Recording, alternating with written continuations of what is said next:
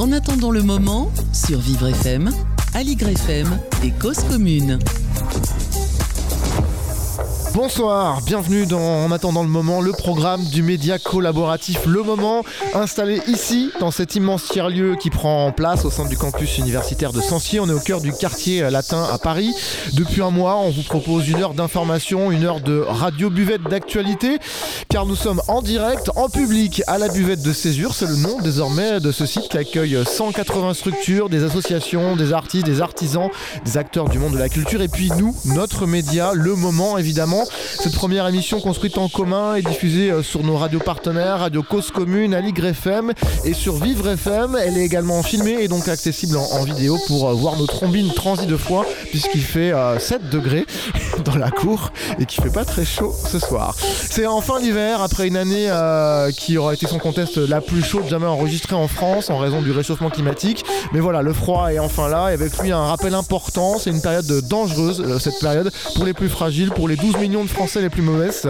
On va donc parler dans cette émission avec nos invités de solidarité et de précarité, mais aussi un peu de politique. Alors pourquoi En raison de deux textes de loi dont on parle beaucoup depuis quelques jours. Le premier est débattu en ce moment à l'Assemblée nationale, il concerne le logement. C'est un texte qui veut faciliter l'expulsion euh, des squatteurs et des locataires qui ne payent pas leur loyer. Le deuxième texte a été euh, ainsi résumé par celui qui est à son initiative, être méchant avec les méchants et gentil avec les gentils. Je vous pose une question à mes invités. Est-ce que vous savez de qui s'agit euh, oui, je crois bien, oui, oui les, locataires.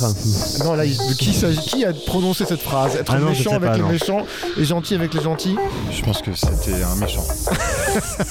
C'est Gérald Darmanin, le ministre de l'Intérieur, qui parle ainsi. J'ai gagné. Je te laisse euh, mettre de tes propos, euh, mon cher Paul.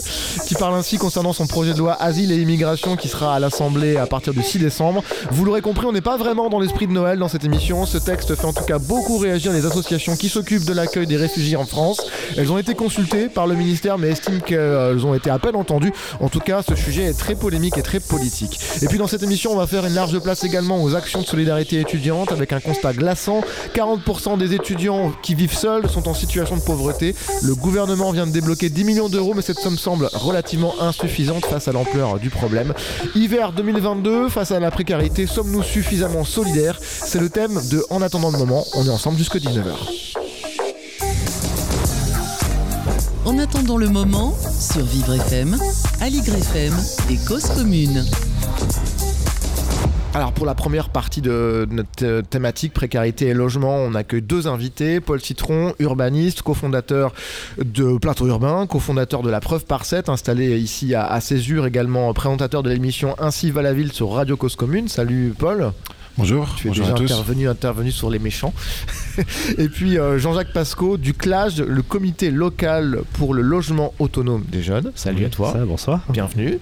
Euh, on va notamment parler de ce texte dont je vous parlais dans l'introduction, proposé par un député de la majorité qui est très favorable aux propriétaires pour mieux les protéger contre les occupations illicites et puis de la situation des jeunes dans une ville comme Paris où il faut avoir à peu près une dizaine de garants pour euh, se trouver un studio décent. Mais d'abord, présentation des enjeux du mal logement et de la précarité énergétique avec Danaï Rodriguez. Bonsoir à toi. Bonsoir. Bonsoir tout le monde, merci d'être là avec nous ce soir. Donc euh, avant de lancer le débat autour du mal logement, des logements vacants, les logements insalubres, les logements énergivores, euh, du manque de logement aussi, je vous propose de regarder de plus près quelques données. Donc selon l'INSEE, en Ile-de-France, en 2018, le nombre de logements inoccupés ou partiellement inoccupés s'élève à 395 600 logements. Euh, en même temps, au niveau parisien, c'est la Pure qui nous dit que c'est un phénomène qui s'accentue, notamment dans les arrondissements de l'Ouest, avec un taux de logement vacant qui va s'élever par exemple à 4,1% dans le 8e arrondissement de Paris. Donc un logement vide, c'est un logement qui peut devenir squatté, c'est-à-dire occupé par quelqu'un qui n'a pas le droit de le faire. Les réponses à ce phénomène sont donc multiples. Euh, dans des logements sociaux, par exemple, lorsqu'un logement est laissé vide, euh, on va condamner la porte du logement avec une espèce d'énorme plaque en acier qui va empêcher les gens de rentrer illégalement dans le logement, donc en attendant qu'il y ait des nouveaux locataires qui arrivent. Et il y a aussi des mécanismes juridiques qui vont se mettre en place pour lutter contre le squat. C'est le cas du projet de loi qui est porté par Guillaume Casbarian qui dit vouloir protéger les petits propriétaires. Donc on y reviendra euh, un peu plus tard avec Paul. Mais pendant ce temps, le lundi 28 novembre, donc il y a deux jours à peine, en 500 115 a enregistré un nombre record d'appels. Et sur les 739 demandes de mise à l'abri, il n'y a aucune qui a pu être satisfaite. Il faut savoir que parmi ces personnes, il y avait 278 mineurs, dont 100 enfants qui étaient âgés de moins de 4 ans, mais aussi 45 personnes, femmes enceintes. Selon les chiffres de la Fondation Abbé Pierre, en France, le nombre de personnes sans domicile fixe a doublé depuis 2012 et s'élève aujourd'hui à au moins 300 000 personnes, c'est-à-dire 300 000 personnes qui sont susceptibles de faire appel à une aide pour obtenir un logement. Par ailleurs, en mai 2021, on recense environ 22 189 personnes qui vivent dans des squats ou dans des bidonvilles.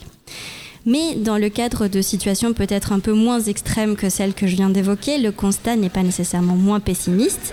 La demande de logement social progresse deux fois plus vite que le nombre de logements sociaux qui existent, pendant que la construction de logements sociaux est toujours en baisse et le prix du logement est toujours en hausse. Les mécanismes qui se cachent derrière ces données ont été profondément touchés par la crise du Covid aussi, mais leurs effets semblent se pérenniser. Et pour les personnes les plus vulnérables, ce fameux retour à la normale qu'on a tous tant attendu n'est pas trop en train d'avoir lieu.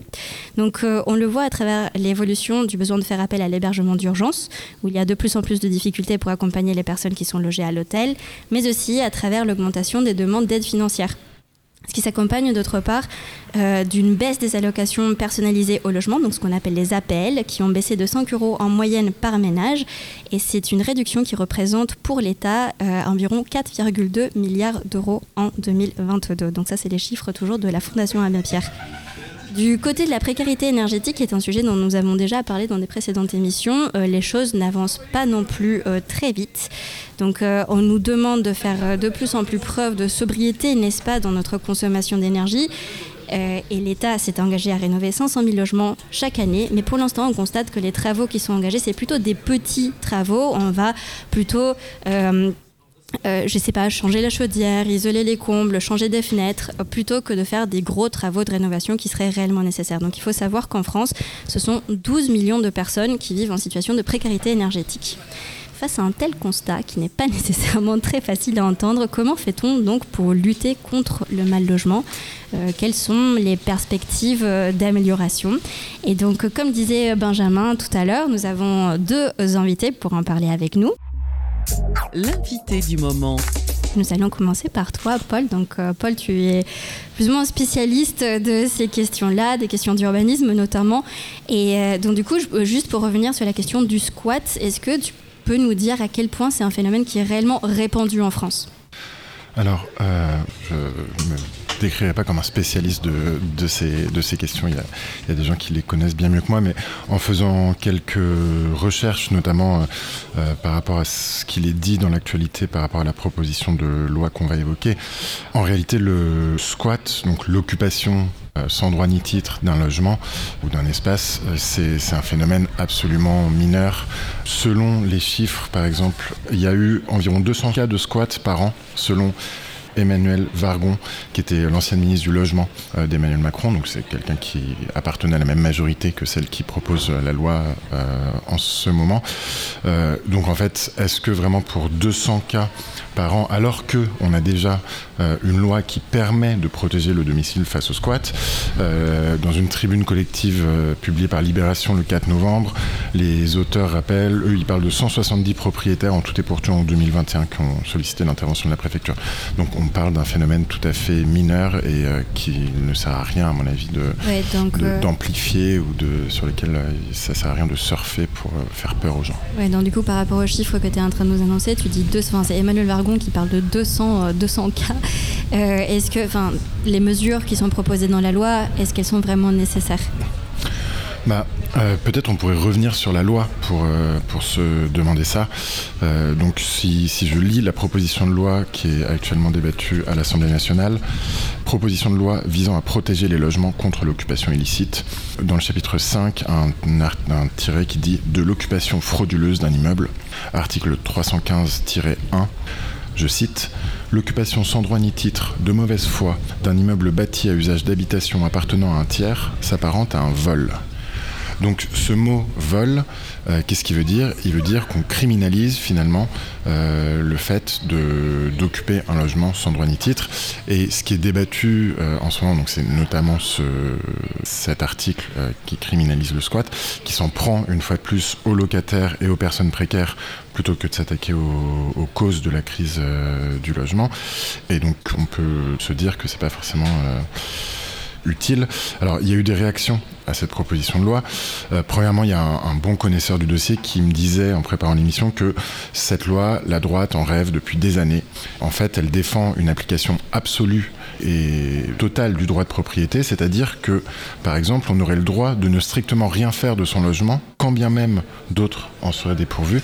Et donc voilà, c'est deux conceptions qui s'opposent. Est-ce qu'on doit être obligé d'utiliser son, bien pour ce euh, pourquoi il a été construit ou prévu, ou alors est-ce qu'on a le droit de ne rien faire? Est-ce que c'est le, droit du propriétaire, quand bien même d'autres en ont besoin? En fait, c'est plus aussi de savoir jusqu'où va ce droit du propriétaire de laisser son logement vide. Est-ce qu'il y a cette loi, elle prévoit pas, par exemple, des procédures un peu d'encadrement de la durée euh, d'un logement vide, enfin de combien de temps on peut laisser vide son logement Absolument pas, justement. Donc la, criminalisation dont je parlais des, des occupants, donc euh, selon euh, Manuel Domergue, donc le directeur des études de la Fondation Abbé Pierre, euh, la formulation, je cite, c'est un article, il était cité dans un article du Monde, cette formulation rendrait passible de peine de 3 à 15 ans de prison des gens qui squatteraient un logement vide depuis des années, ainsi que des locataires dont le bail a été résilié après des impayés, alors qu'actuellement, seule la violation de domicile expose à une peine d'un an de prison. Donc ça veut dire que même pour les gens qui ne pourraient plus payer leur loyer, euh, s'ils décident pas d'eux-mêmes de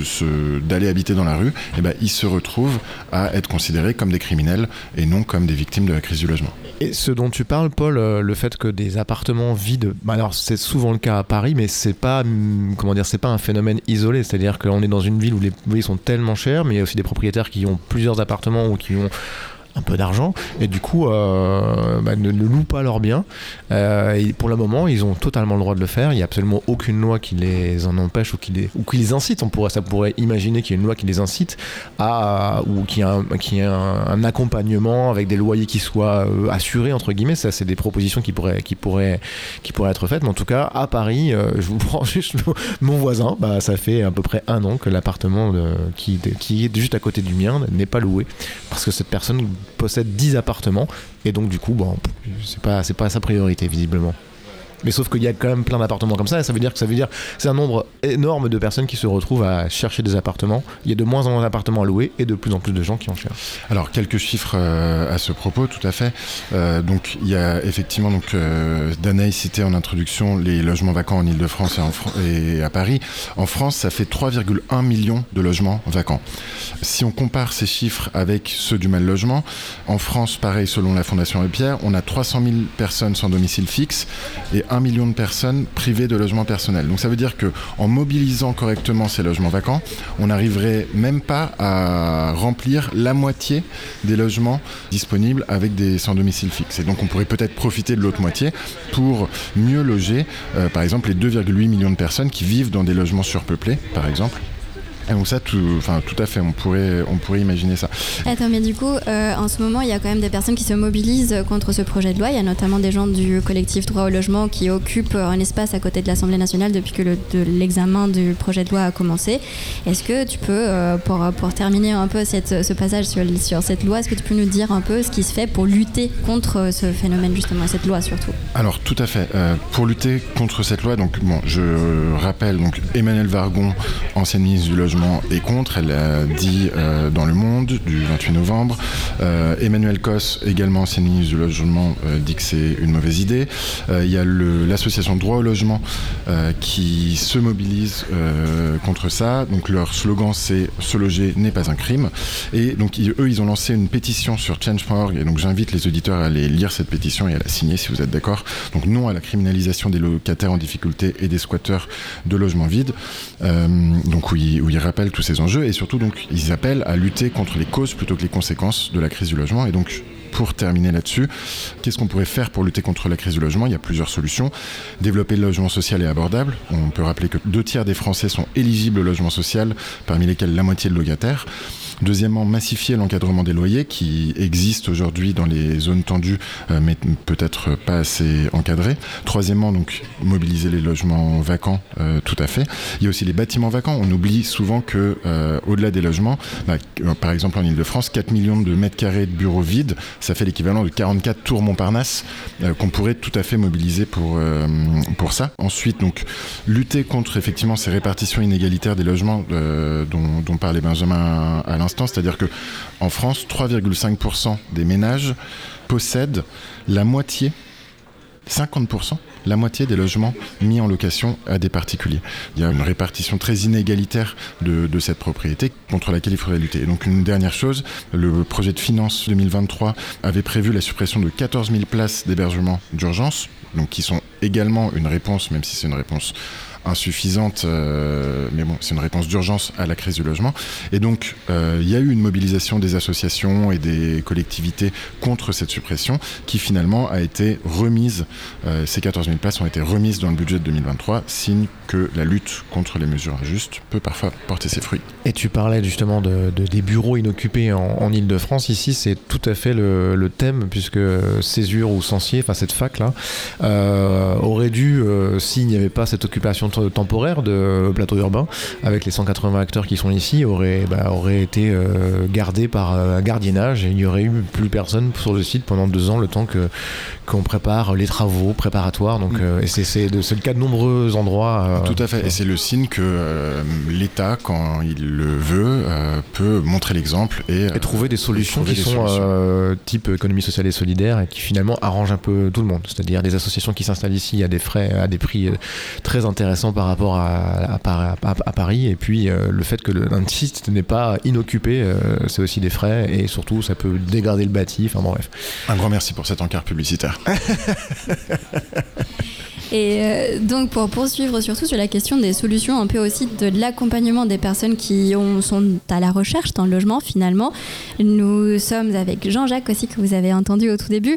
Euh, Jean-Jacques, tu es travailleur social, tu travailles au comité local pour le logement autonome des jeunes et donc est-ce que tu pourrais nous raconter un peu plus euh, ce que fait le CLAGE?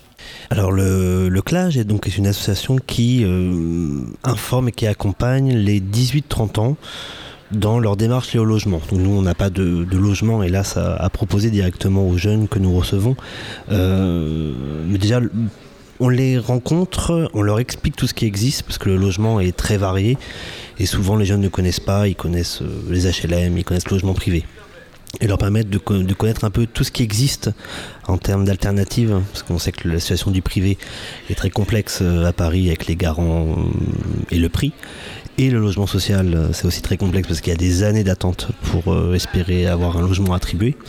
Donc permettre un peu de les informer. Et quand on les informe, après, ils peuvent se situer. Et là, après, on les accompagne dans les différentes démarches euh, d'accessibilité à des logements spécifiques pour jeunes. Par exemple, foyer jeunes travailleurs, résidence sociale, résidence sociale jeunes actifs et tout peu connus du public et donc on, les, on les aide, on les accompagne, voilà, on les aide à candidater vers ce type de structure et du coup, bah, tu le dis toi-même, enfin, c'est un milieu qui est vachement compliqué, donc j'imagine que au CLAGE, vous vous associez avec d'autres acteurs qui sont aussi impliqués dans la mise à disposition de ces logements. C'est ce que tu peux nous dire un peu quels sont ces acteurs et, quel est leur rôle aussi? Comment est-ce que vous travaillez euh, un peu dans la main, dans la main avec eux pour, euh, trouver des solutions?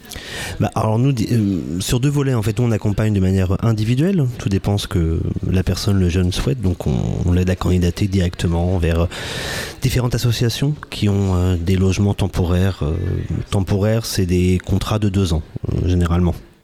Donc différentes associations, foyer jeunes travailleurs, résidence sociale. Donc on fait des candidatures un peu spontanées vers ce type de résidence. Euh, mais le temps d'attente est long. Le temps d'attente à Paris peut être de 3 mois, 4 mois. Il faut connaître dans toutes les structures qui existent, donc il faut les connaître. Et à côté de ça, on a créé un, programme au clage destiné aux 18-25 ans donc les plus fragilisés à l'accès du logement, qui permet euh, l'accélération euh, d'entrée dans ce type de logement. Donc on travaille avec euh, la ville de Paris, la préfecture via le SIAO, Action Logement, qui réceptionne nos dossiers de ces jeunes qui ont participé par volonté à des différents ateliers pédagogiques pour pouvoir justement accès à ce type de logement beaucoup plus rapidement, tout en étant accompagnés après leur entrée, parce que c'est que deux ans, donc forcément c'est court deux ans, ça passe vite, et donc il faut déjà préparer un peu la sortie de comment ça va se passer après. Donc nous continuons de les accompagner après leur entrée pour pas qu'ils soient trop perdus euh, et pour pouvoir trouver un autre logement par la suite. Ouais, Est-ce que tu, euh, ce qu'on tu me disais aussi, c'est que euh, ces structures que tu mentionnes, donc la ville de Paris, le SIAO, euh, notamment, enfin Action Et Action Logement, oui. et c'est des structures qui ont une forme de réserve de logement et que donc là vous pouvez peut-être plus facilement aussi faire passer les, les dossiers des jeunes que vous accompagnez, c'est ça? Exactement, c'est ça, oui, voilà, ça s'appelle des réservataires de logement. Donc, ils ont un nombre de logements par résidence, par foyer, et c'est les seuls à pouvoir poser un dossier. Euh, donc, euh, nous, on prépare le dossier avec le jeune. Euh, on le prépare par les ateliers pédagogiques parce que c'est souvent des, jeunes qui n'ont jamais eu de logement, donc c'est le premier logement. Savoir ce que c'est qu'une caution, que des garants, une assurance habitation, les droits et devoirs du locataire, les aides qui existent, etc. Donc préparer pour pouvoir voilà, envoyer des jeunes prêts, insérés professionnellement, qui sont en formation, qui travaillent, voilà, qui ont des projets de vie. Et ce qui leur manque pour euh, compléter et pour euh, se focaliser euh, bah, sur leur vie d'adulte, c'est le logement. Parce que c'est un peu la, la base pour pouvoir se construire, pour pouvoir se reposer, se concentrer, trouver un travail, voilà, etc. Manger, dormir, se laver. Voilà, les choses très importantes pour pouvoir se, euh, bah, se construire en tant que jeune adulte. Ouais, bah oui, évidemment, c'est une sorte de droit fondamental. En fait, la question du, du logement, c'est un point de départ ensuite pour, la, pour créer une vie d'adulte. Euh, par rapport aux jeunes que tu accompagnes, euh, est-ce que tu peux nous raconter un peu plus quels sont leurs profils? Est-ce que par rapport à l'âge, justement, tu accompagnes des jeunes qui vont de 18 à 30 ans, me semble-t-il? Est-ce qu'il y a un âge où votre accompagnement est plus recherché? Et aussi, un peu, qui sont ces jeunes quoi? D'où viennent-ils? Alors en effet, nous on accompagne tout jeune, 18-29 ans. Euh, 18-30 ans même on peut dire. hein. Euh, une grande majorité quand même qui ont 21-25 ans. Et donc 21-25 ans, euh, et une bonne partie, ce sont euh, quand même beaucoup d'anciens demandeurs d'asile, donc qui ont le statut de réfugiés et qui bah, quittent euh, les structures d'accompagnement qui pouvaient bénéficier en tant que demandeurs d'asile. Et Avec le statut, bah, ils tombent entre guillemets dans le droit commun. Donc ils, sont, euh, ils doivent partir de ce type de structure qu'ils accompagnaient pour pouvoir accéder à un logement classique. Donc beaucoup de réfugiés et beaucoup également de jeunes qui ont été longtemps placés dans l'aide sociale à l'enfance, qui ont été placés quand ils étaient mineurs, qui ont été accompagnés également par l'institution, par la mairie, le département, et qui à 18 ans, 21 ans, bah, euh, finissent leur accompagnement euh, de jeunes ASE, comme on dit, de jeunes placés, et euh, arrivent dans la vie d'adulte. Et souvent, bah, ce type de profil, que ce soit les réfugiés ou les jeunes qui sortent de l'aide sociale à l'enfance, des personnes qui n'ont pas de soutien familial, euh, financier, etc. Et donc qui ont besoin vraiment d'être au moins aidés, aiguillés euh, vers l'autonomie. Et justement, ces jeunes-là, est-ce que vous les accompagnez déjà peut-être avant même qu'ils sortent du foyer, qu'ils qu'ils sortent des circuits d'accompagnement dans lesquels ils sont? Exactement. Bah, L'intérêt du clash, c'est en effet d'accompagner en amont, avant, euh, on va dire, on appelle des sorties sèches, quoi, des, des- des jeunes réfugiés qui doivent quitter euh, le centre de demandeurs d'asile, par exemple, et qui n'ont pas accès à quelque chose, donc peuvent finir euh, dans la rue, dans des squats, dans des campements, euh, dans des voitures. Euh, donc tout notre travail, c'est euh, de travailler en amont avec ce type d'association, de structures, que ce soit l'ASE, l'aide sociale à l'enfance, ou des structures euh, d'hébergement et des structures d'accompagnement de demandeurs d'asile pour pouvoir faire une passerelle, hein, qu'il n'y ait pas de, de risque de rue, ne serait-ce qu'une semaine, deux semaines. C'est quand même euh, euh, difficilement imaginable, mais c'est quand même long, une semaine, deux semaines sans trop en savoir où est-ce qu'on va dormir. Donc essayer de faire un vrai travail de coordination avec toutes ces structures, associations pour pouvoir euh, euh, bah, les stabiliser dans leur premier logement euh, d'adulte. Et peut-être juste une question euh, pour finir, avant de voir s'il y a des gens dans le public qui ont envie de, de poser des questions ou de réagir.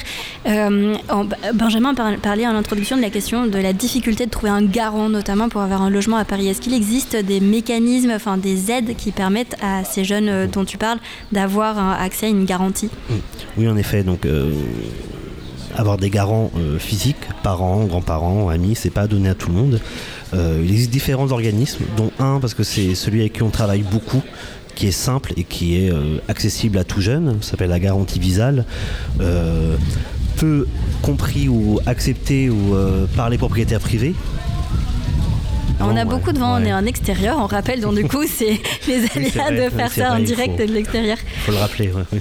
Et Mais vas-y, donc du coup tu... Euh, oui, donc j'ai donc la garantie visale qui permet d'avoir un garant pour entrer dans ce type de structure, par exemple foyer jeunes travailleurs, résidence sociale, donc qui permet un organisme qui sera là pour euh, régler un moindre impayé et qui est accessible donc à tout jeune. Il y a Luce qui arrive sur le plateau qui a envie de poser une question aussi. Oui, bonsoir à tous.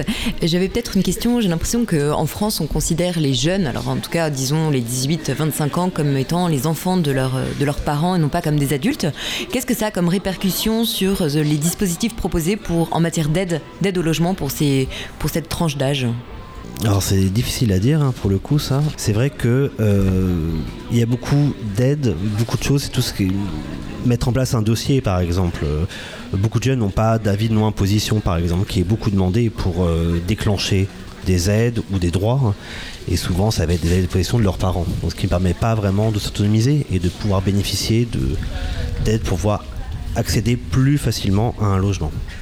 Eh ben merci beaucoup à tous les deux d'avoir été là avec nous ce soir. Je ne sais pas s'il y a des questions euh, du public. Il y Benjamin qui est parti dans le public. C'est ton moment. D'accord, il faut me prévenir. Hein. bon, alors du coup, est-ce que je peux te poser une ou deux questions? Ça te dérange pas? Euh, on, est, en direct, il hein, n'y a aucun problème. Est-ce que tu peux te présenter déjà? Alors, je m'appelle Camille, je travaille chez Blue Digo, ici, donc on a notre, euh, notre entreprise ici. Euh, Vous étiez dans notre émission la semaine dernière d'ailleurs. exactement, ouais, on est un peu, on cannibalise un petit peu l'émission. Tout le temps là en fait. Bah, le mercredi, on aime bien boire un petit coup en fait. En plus, il y a une, une petite buvette. bon, alors, tu, tu es plus étudiante du coup si tu travailles chez Blue Digo, mais on parlait un peu des galères de, logement, notamment à Paris, c'est quand même pas toujours évident. Euh, en ce qui te concerne, est-ce que tu peux nous raconter un peu comment euh, le, parcours, pas toujours évident pour, euh, trouver un logement? Bah, Le parcours, quand on arrive à Paris, généralement, on est un peu hébergé parce que c'est très difficile d'anticiper parfois de, de, trouver un appartement directement. Euh, donc moi, pour ma part, quand je suis arrivée sur, sur Paris, j'ai été hébergée chez, chez ma tante. Euh, le temps de me mettre un peu dans le bain euh, du boulot et d'avoir euh, une structure qui soit assez solide pour avoir des fiches de paye, etc. Et, euh, et à un moment, il faut prendre son envol. Donc c'est là où c'est un peu plus compliqué. Et, et donc en fait, on, on, on a toujours, enfin je sais qu'on on a, on a beaucoup de de de difficultés autour de moi. Enfin, tout le monde a, tout le monde a, galéré pour trouver, euh, pour trouver un logement. Et en fait, il y a ce moment-là où euh, on doit se rendre disponible pour faire des visites parce que la demande, elle est extrêmement forte sur tous les logements. Donc il y a des files d'attente. C'est vraiment la compétition. C'est exactement ça, la compétition. Donc euh, déjà, on doit être sur les réseaux et sur le bon coin tout le temps et être le premier à pouvoir euh, répondre en premier parce que généralement c'est les premiers dossiers qui sont euh, les premiers accueillis donc les premiers les, premiers euh, sélectionnés. Alors toi tu as de la chance que d'une certaine manière tu avais la famille ce qui n'est pas toujours le cas de bah, d'étudiants qui peuvent potentiellement venir à Paris pour faire des études et qui viennent de, de province, de région et qui n'ont pas forcément une tente à disposition donc c'est peut-être plus compliqué dans ces cas-là. Complètement et c'est pour ça que je me suis aussi retrouvée moi-même sur des réseaux, enfin sur Facebook à trouver coloc, à partager etc. Euh, donc c'est un travail à temps plein qu'on doit euh, essayer de mixer avec euh, le travail réel qu'on est en train qu'on fait donc vraiment il y a un, planning à temps plein pour ça et donc même à nos âges aujourd'hui moi j'ai 33 ans j'ai des amis qui sont aussi indépendants et qui doivent trouver des fiches de paye ou en tout cas falsifier euh, des. Ça, c'est le sport un peu national. C'est-à-dire qu'en fait, qui vraiment a donné des fiches de paye qui n'étaient pas un peu transformées, où tu montes tes, salaires, où tu dis que tu es en CDI alors qu'en fait tu es en CDD hein. Exactement, parce qu'il faut savoir que c'est trois fois le loyer. Donc un loyer parisien, c'est quand même 1500, 1200 euros. Donc il faut justifier d'avoir un petit salaire de 4000 euros euh, quand on commence sa vie parisienne. Ce qui est loin d'être le cas de beaucoup de gens, hein, je vous confirme. Mais qui Qui a 20 ans à ce. À, personne en fait. Donc euh, donc il y a un vrai euh, moment de euh, moment de transition. donc voilà, soit on falsifie, soit on, on, cède en fait d'une communauté qui, qui est une communauté de Facebook ou alors une communauté d'amis, de famille qui sont là pour nous aider je ne sais pas si tu écoutais un peu l'émission, mais est-ce que par hasard, tu aurais une idée de quelque chose qui pourrait euh, aider à ce que le système change? C'est-à-dire, je sais pas, quelque chose qui, euh, qui, puisse aider le propriétaire à louer plus facilement ou, euh, je sais pas, une mesure qui viendrait à l'esprit pour peut-être mettre un peu d'huile dans le, dans le rouage de, cette, de, ce, de ce système qui ne fonctionne pas? Bah en fait, ce qui, je me mets un peu à la place des propriétaires et ce qui peut rassurer les propriétaires, c'est un, c'est, un, un, gage de, un gage de paiement de loyer, donc forcément il faut aussi des garanties. Est-ce que on, je crois que ça existe déjà des... Ça existe déjà, ouais. Pour autant, c'est pas forcément extrêmement utilisé par les propriétaires. Ouais, je, je pense qu'il faudrait évidemment fluidifier, fluidifier les bah les, euh, j'avoue, je, je, je, sèche. Bon, écoute, hein, je te laisse le reste de l'émission pour trouver une solution pour euh, sortir la France de la, de la panade. Merci beaucoup en tout cas. Cette solution, revenez vers moi dans 10 minutes. Je finis ma peinte et j'arrive. Merci beaucoup. Danaï, je te, je te rends l'antenne. Et eh bah, peut-être que ça me permet de réagir sur une toute dernière question en fait pour toi Jean-Jacques euh, par rapport au, montant euh, que les, jeunes qui, qui, viennent vers vous est-ce qu'ils doivent déjà avoir une base de euh, en fait une base économique financière pour pouvoir prétendre un logement? Bah, euh, tout dépend un peu de ce qu'ils veulent, en effet. Dans le privé, euh, ça risque d'être compliqué. Et c'est vrai que dans le haut clage, on, accompagne rarement vers le privé, parce que, parce que garant, parce que salaire. Mais pour accéder à des logements dits temporaires, euh, résidences sociales, aux foyers jeunes travailleurs, ce qu'ils exigent, c'est d'avoir minimum à peu près 700 euros de ressources. Dès qu'un jeune a 700 euros, nous on peut travailler avec lui, on peut l'aider vraiment à trouver un premier logement. C'est peut-être pas le logement de son rêve, c'est sûr, ce sera un premier logement à caractère social, hein, donc ça reste euh, peu élevé, 400 hein, à 500 euros. Mais déjà avec 700 euros de ressources, on peut, on peut travailler, on peut faire quelque chose avec lui. Eh ben écoute, merci encore d'être euh, venu. Et euh, on va lancer une petite pause musicale avant de poursuivre l'émission.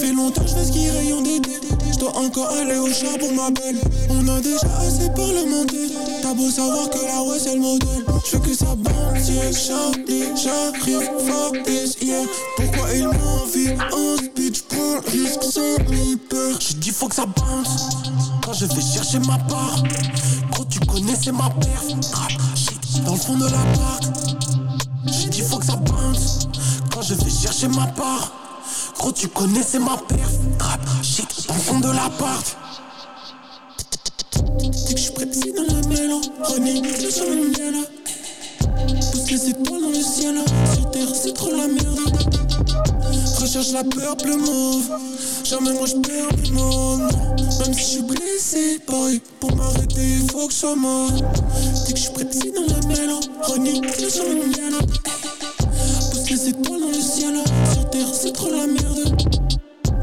Recherche la peur mauve. Jamais moi je perds mes mots Même si je suis blessé boy Pour m'arrêter faut que je mort Je veux que ça bande j'arrive, j'arrive fort yeah. Pourquoi il m'envie en speed? Prends le risque sans m'y peur J'ai dit faut que ça bounce Quand je vais chercher ma part. Gros tu connais c'est ma perf. Trap dans le fond de la porte J'ai dit faut que ça bounce je vais chercher ma part. Gros, tu connais, c'est ma perf. Trap, shit, dans le fond de l'appart.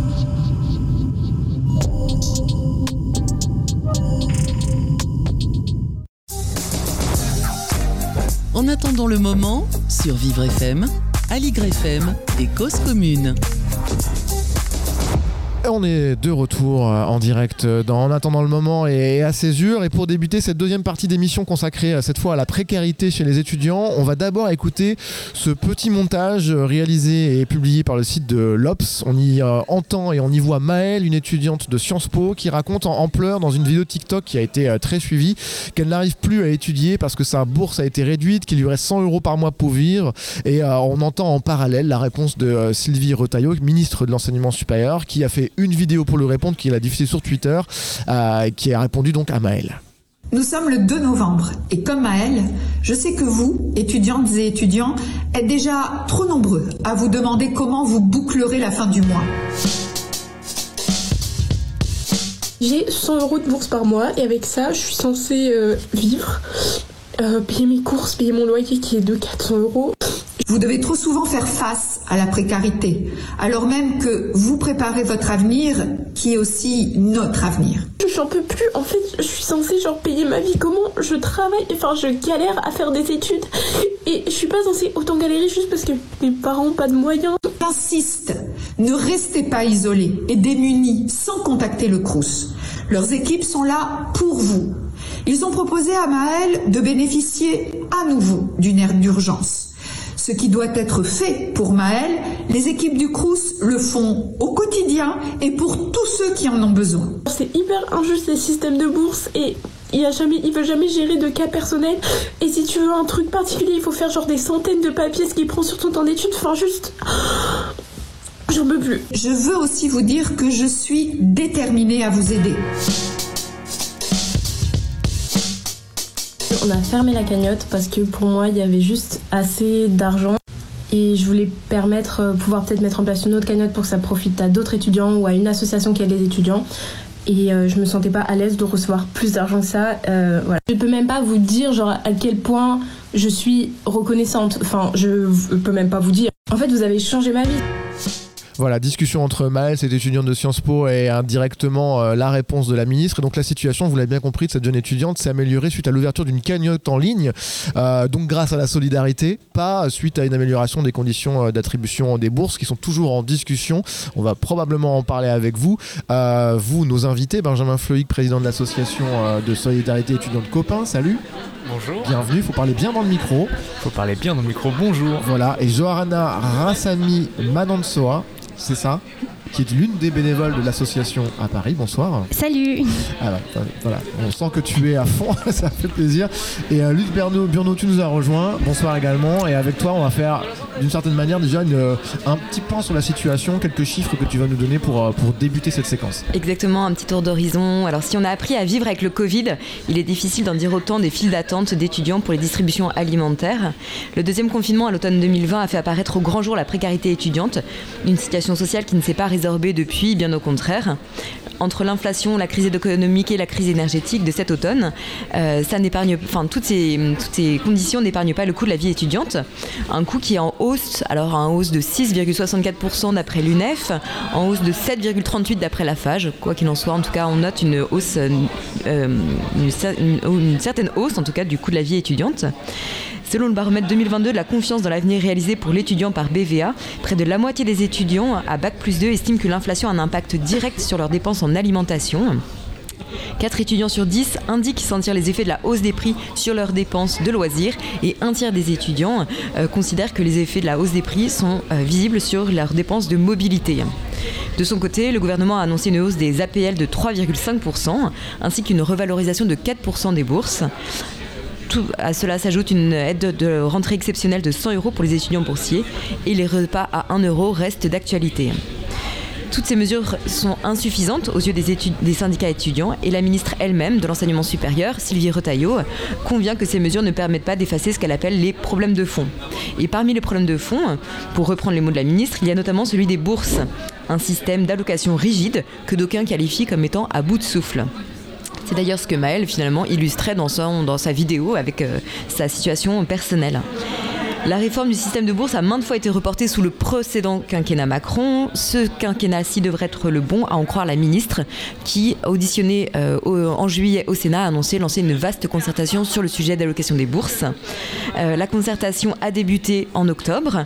Euh, Sylvie Retailleau souhaite en voir les premiers impacts pour la prochaine rentrée universitaire en 2023.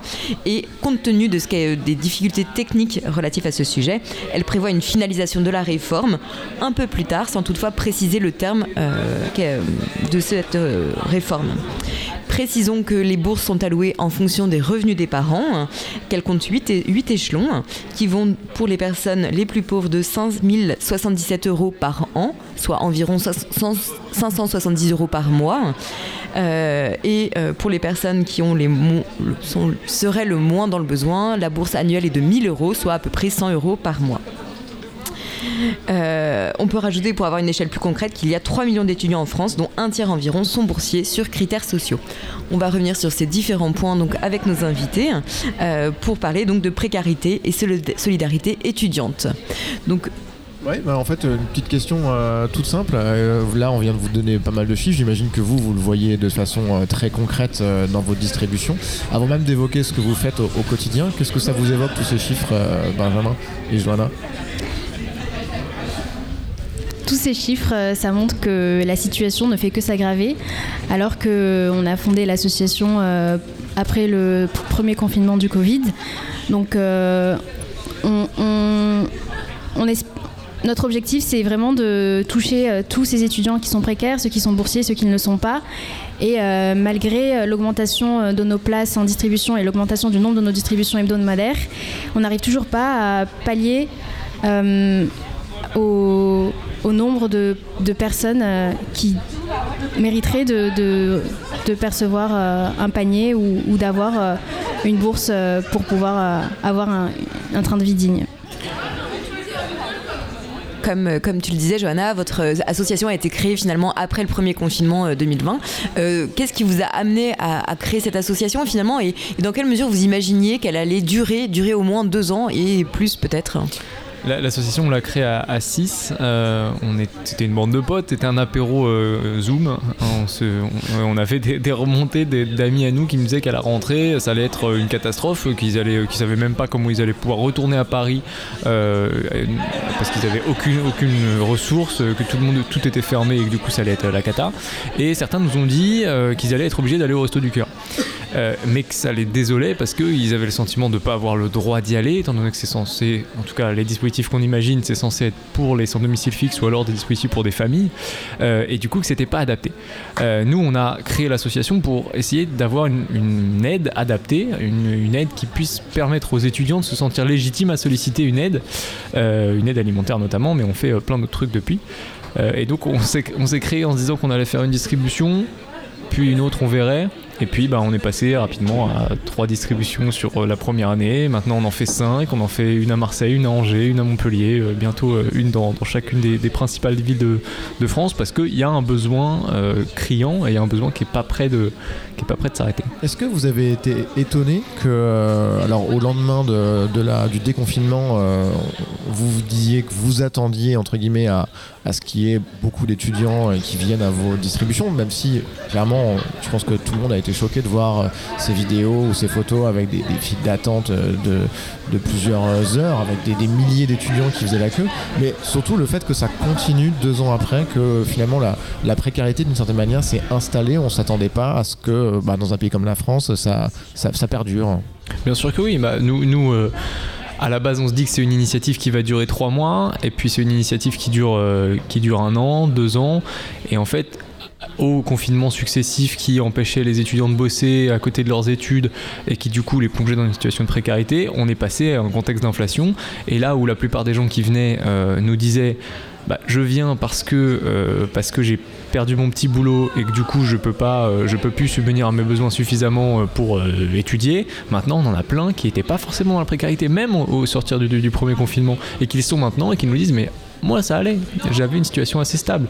Euh, mes parents allaient bien et tout ça. Mais là, juste, ils sont eux-mêmes tapés par l'inflation. Moi aussi, je suis tapé par l'inflation. Et du coup, je peux plus subvenir à mes besoins. J'ai besoin une fois, deux fois, trois fois dans le mois de venir chercher un panier alimentaire. Alors justement, est-ce que vous avez un peu un portrait robot ou alors quelles sont les caractéristiques des personnes qui viennent euh, à vos différentes euh, distributions alimentaires? Est-ce que vous avez un, oui, un portrait robot et le nombre aussi de bénéficiaires par, euh, par distribution? Alors, Pour faire un portrait robot, on a réalisé des études statistiques annuelles sur le profil de nos étudiants qui venaient chercher un panier lors de nos distributions. Majoritairement, ce sont des femmes 7 femmes sur 10. Ce sont des personnes plutôt avancées dans leur cursus universitaire, des personnes en master, des personnes dans des grandes écoles. Ce sont des personnes majoritairement non boursières, ce qui prouve euh, que le système de bourse euh, euh, a des failles. Pas suffisant. C'est-à-dire qu'en fait, ça, aide une certaine catégorie, mais en fait, il y a aussi toute une paupérisation de la classe moyenne qui est une vraie réalité tu, parles, tu parles donc d'une population majoritairement féminine. Et alors justement, aussi on parle de femmes, on parle aussi peut-être de précarité menstruelle notamment. Qu'en est-il? Est-ce que c'est un volet sur lequel vous agissez? Oui, c'est un volet sur lequel on a travaillé. Donc dans notre étude, on, a, on a été bon surpris, non? On a été choqué de voir le pourcentage d'étudiantes euh, qui ne changeaient pas de protection menstruelle par manque de moyens. C'est 7 euh, étudiants sur 10 qui ont gardé une protection périodique euh, plus que le temps recommandé par manque de moyens parce qu'elles ne pouvaient pas en acheter une nouvelle. Et, et donc nous, pour lutter contre la précarité menstruelle, on distribue des, serviettes, des serviettes hygiéniques, des tampons, des culottes menstruelles réutilisables, des cups. Donc oui, c'est un volet qui, on travaille avec Règles Élémentaires que vous connaissez bah justement, je, voulais les saluer parce qu'on les a invités. Malheureusement, ils ne pouvaient pas venir ce soir, mais euh, ils viendront dans une autre émission. Et effectivement, ils sont également installés à, à Césure et ils distribuent 2 euh, millions euh, par an, je mm. crois, de, protection. vraiment, ça, ils, font un travail assez énorme et ils ont 700 entreprises. on, les on peut discuter avec eux. Ils ont 700 entreprises partenaires. ils font vraiment un boulot assez, assez, assez important. Et sur ce volet-là de précarité menstruelle, c'est nos partenaires principaux. nous, ce week-end, ce samedi, on fait une distribution. Donc nous, euh, oui, tout à l'heure tu posais la question du nombre d'étudiants qu'on aidait. Nous, on aide, euh, là, on n'est plus à jour des chiffres parce qu'on a ouvert des nouvelles antennes et des nouvelles distributions, mais on aide entre 1300, 1500, parfois plus, la plupart du temps plus, euh, étudiants par semaine. et donc ce samedi, on fait une distribution sur la place du Louvre, devant, sur le parvis de QJ, l'ancienne mairie du premier arrondissement. Et du coup, on fait une distribution alimentaire. Et à côté de ça, l'idée c'est de mettre en avant tout ce que Copain fait pour répondre à la précarité. Et on travaille, réglementaire vient sur cette distribution-là pour distribuer des protections périodiques réutilisables et faire de la sensibilisation aux questions de précarité mensuelle. Euh, la précarité alimentaire, c'est généralement quand on a déjà rogné sur toutes les autres dépenses qu'on pourrait considérer comme étant annexes ou, accessoires, comme notamment euh, les loisirs euh, ou, ou, la culture. Or, la vie étudiante, c'est parfois synonyme d'aller boire un, verre en fin de semaine. comment justement s'assurer que les étudiants puissent garder un lien social avec, avec les autres étudiants finalement? Comment faire en sorte qu'ils puissent sortir un peu la tête de l'eau ce que tu dis là-dessus, c'est super intéressant. C'est que nous, on a euh, créé l'association en faisant de la distribution alimentaire. On a rapidement rajouté tout le volet précarité menstruelle, distribution de protection périodique, de kit d'hygiène, parce que c'est tout aussi nécessaire au niveau, euh, euh, tout aussi nécessaire que, la bouffe. et ensuite, très rapidement, on a rajouté un volet d'accompagnement, parce qu'un étudiant en situation de précarité qui a besoin d'un panier alimentaire, c'est quelqu'un qui a forcément d'autres problèmes, des problèmes de logement, des problèmes de, de papier, des problèmes hyper divers et sur lesquels nous on essaye d'accompagner aussi. Donc euh, on redirige, on répond à toutes les questions. Et en plus de ça, donc dans l'étude, la, première année on a fait l'étude, donc on a refait la deuxième année et qu'on est en train de refaire pour une troisième année, mais on voit très clairement qu'un étudiant on est rendu à demander de l'aide au niveau alimentaire, c'est quelqu'un qui n'a aucun budget pour, son, pour ses loisirs, aucun budget pour euh, avoir accès à de la culture, aucun budget pour avoir accès au sport. Et du coup, nous, on a créé aussi tous ces aspects-là dans l'action de solidarité de copains. Et donc, on, a, on organise des cours de guitare gratuits, on organise des sorties culturelles, des sorties sportives. Et l'idée, c'est aussi de permettre à des étudiants en situation de précarité d'avoir accès à tous ces loisirs-là par euh, l'action d'une association qui, dont la particularité est d'être 100% étudiante et donc il n'y a pas de différence fondamentale entre quelqu'un qui vient chercher un panier et quelqu'un qui distribue un panier à part le niveau d'argent de, sur le compte et encore. Benjamin, Johanna, vous restez avec nous, on fait une pause et on se retrouve. J'ai encore d'autres questions à vous poser et Luce aussi. Tu vois ce que je veux dire? Ouais, ouais, faut trouver, faut trouver le bail là. Tu sais, genre, j'ai l'intuition. Tu dire T'as pas de vision J'ai la vision, mais je navigue à vue. Je traîne, je suis avec mes balafrés. Tout ce que je veux, c'est grailler des falafels. Je sais pas si ta volonté fera l'affaire. Désolé, j'ai pas le temps, ouais, j'ai des bails à faire. Y'a ce billet dans les poches. Je connais Paris et ça débauche. Ce que je veux, c'est mettre bien mes proches. Avant que la faucheuse me fauche. Cette garce me dit que je suis moche. Je m'en fous, j'étudie pour être moche. La vie, un livre, je tourne les pages. J'ai des rimes qui affichent des dommages. Chaque fois que je freine, c'est que je prépare un mauvais tour. Je connais les rues de ma ville, pas à manger trop netto. T'es aveugle à ma musique, elle va te frapper comme un sourd. J'ai une idée, je sais où je vais, même si parfois je suis perdu. Mais je sais où je vais, perdu. Mais je sais où je vais perdu. Je sais où je vais, perdu. Mais je sais où je vais. Il fait si froid l'hiver quand il n'y a pas d'argent. Elle me fait une petite mousse, cette fille est attachante. Je construis mon équipe, j'y mets que des attaquants. Je suis pas millionnaire alors, ne me parle pas de vacances. J'ai un sniper, mais je tire à bout portant. Il part de la pluie, mais je préfère le beau temps. Rien n'est grave, mais tout est important. Tu parles beaucoup, mais je te trouve bien portant. Petit les billets, jouer à cache-cache. Je suis en elle, je me lâche, lâche.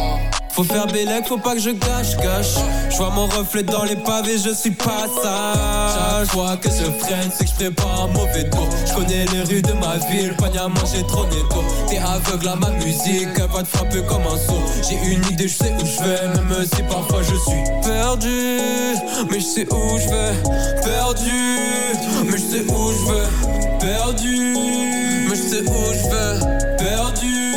Mais je sais où je vais. Ça marche pas, je cours à ma tombe. S'il y a pas de lumière, y a pas d'ombre. Chaque fois que je freine, c'est que je prépare un mauvais tour. Je connais les rues de ma ville. Pas à manger trop nettoie. T'es aveugle à ma musique, elle va te frapper comme un sourd. J'ai une idée, je sais où je vais. Même si parfois je suis perdu. Mais je sais où je vais. Perdu. Mais je sais où je vais. Perdu. Mais je sais où je vais. Perdu. Mais je sais où je vais.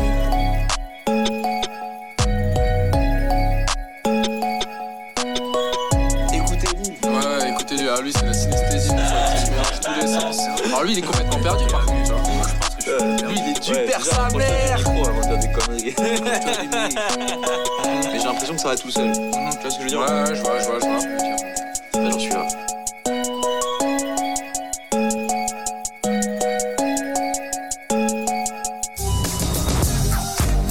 En attendant le moment, sur Vivre FM, Aligre FM et Cause Commune. Voilà, on revient sur l'émission En attendant le moment. Vous venez d'entendre le morceau Perdu de Swan qui nous était proposé par, le collectif DMT Corp.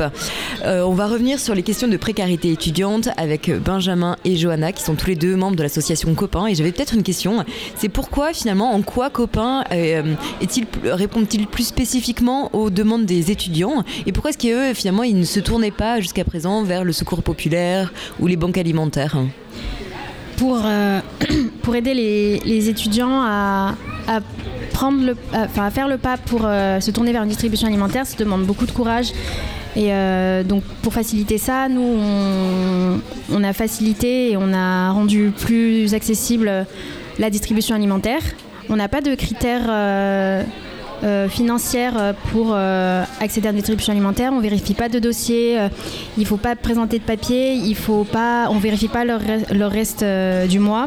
Il suffit juste de présenter sa carte étudiante de l'année universitaire en cours et de s'inscrire. Et comme ça, il n'y a pas de, hum, ça, ça pose pas de barrière et tout le monde peut venir. Et dans un souci euh, d'inclusion, euh, on est tous étudiants euh, dans l'association, donc ça permet de moins se sentir jugé et et de percevoir le, regard des autres quand on irait à une distribution du, des restos, par exemple. Je lisais dans une, une- une étude du Secours populaire qu'il y avait de nombreux étudiants étrangers qui étaient concernés par, euh, par cette précarité. Est-ce que vous, c'est ce que vous voyez euh, entre guillemets sur, sur le terrain? Ah oui, bien sûr, c'est une majorité des étudiants euh, qui viennent à, à nos distributions sont étrangers et euh, ils sont euh, en situation euh, de besoin parce qu'ils ne perçoivent pas de bourse du Crous norm- notamment. Ça dépend des villes aussi, pardon. Ça dépend des villes. Euh, il y a une majorité d'étudiants étrangers sur nos distributions à Paris, une très grosse majorité sur nos distributions à Marseille, à Angers, à Laval, qui sont des villes euh, moins. euh, où il y a voilà, des villes très étudiantes aussi, surtout pour Angers. Euh, il y a une des proportions d'étudiants étrangers qui sont moindres parce que du coup, il y a l'attrait à l'étranger des grandes métropoles aussi et que voilà, c'est des écoles qui sont connues. Mais, mais, mais ça veut dire qu'il y a une précarité des étudiants étrangers qui est très forte parce que justement, ce que disait Johanna, il y a, ils sont exclus par principe des critères de bourse. Il y a aussi une, une logique administrative qui est pas forcément toujours très accessible. Évidemment, et puis euh, bah, une hausse des frais d'inscription pour les étudiants étrangers à la, à la fac en France, et puis même tout simplement des, choses, euh, des choses un peu euh, euh, du fait de l'inflation. Enfin, des pays, des différences de, différences de niveau de vie entre les pays d'origine et les pays et la France, des, différences qui étaient peut-être plus faibles à l'époque au moment où ils sont partis et qui sont beaucoup plus fortes maintenant du fait de l'inflation. Voilà, beaucoup d'éléments comme ça.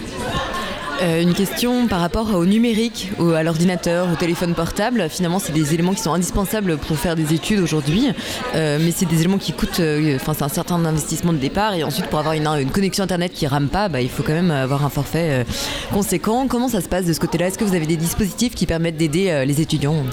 Bah, là-dessus, euh, ce que je disais tout à l'heure sur le fait qu'on a euh, progressivement fait évoluer nos dispositifs avec d'abord de l'alimentaire, ensuite euh, l'accès à la culture, l'accès au sport, on fait des distributions de vêtements aussi. Le numérique, c'est le sujet qu'on vient de démarrer depuis septembre et donc on a un pôle d'accès au numérique au sein de Copain. L'idée c'est euh, de permettre ponctuellement de faire des prêts d'ordinateur quand il y a des euh, ordi cassés parce que c'est ça, ça c'est ça c'est un sujet absolument horrible, c'est qu'un ordi c'est très fragile, un téléphone c'est très fragile, donc ça se casse assez facilement, mais quand tu es à zéro euh, le 15 du mois ou quand t'es- ou même quand tu finis le tu finis le mois à, à- zéro et que du coup là tu dois racheter un ordinateur à euh, toujours plus de 300 euros et voire même euh, 1500 euros. Euh, et bah c'est des des, des sujets euh, c'est des sujets très compliqués. Donc nous on fait du prêt de matériel informatique. Et en plus de ça on a des formations aussi parce qu'il y a un gros sujet d'électronisme même chez les jeunes. Donc des formations sur des outils euh, sur Excel des choses qui sont utilisées au quotidien et, euh, et pour lesquelles tout le monde n'est pas forcément formé On a, on a commencé cette séquence en écoutant cette jeune Maëlle, euh, Oui. étudiante, dans sa, dans sa vidéo, c'est très touchant. Euh, ce qui est peut-être un peu moins touchant, c'est la réponse de la ministre, qui est peut-être pas forcément à la hauteur de, de l'attente, on va dire. Est-ce, comment vous réagissez, vous, euh, par rapport à cette logique gouvernementale, administrative, politique, quand vous êtes confronté ben, 3, 4 fois par semaine à, à des situations difficiles?